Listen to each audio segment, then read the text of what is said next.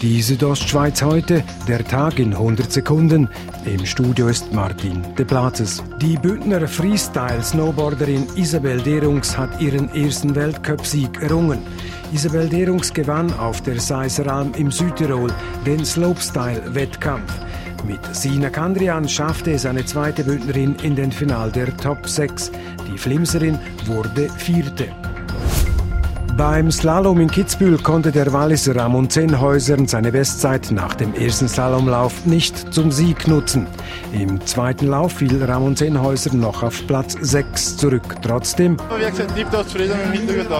Sandro Simonet vom Skiclub Lenzerheide Valbella wurde 25. Der Sieg ging an den Franzosen Clément Noël. Der Bündner Freestyle-Skifahrer André Ragetle hat sich diese Woche im Training in den USA am Knie verletzt.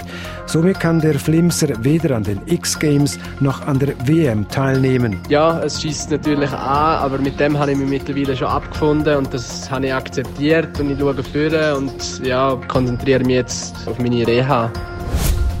Matteo Defons ist der Bündner Musiker des Jahres 2018. Er wurde mit dem Bündner Music Award gekürt. Die Freude darüber, Bündner Musiker des Jahres zu sein, sei groß. Es ist sehr schön für mich, weil ich sehe, dass sie Fans haben, auch die wirklich zu mir halten. Die Südostschweiz heute, der Tag in 100 Sekunden, auch als Podcast erhältlich.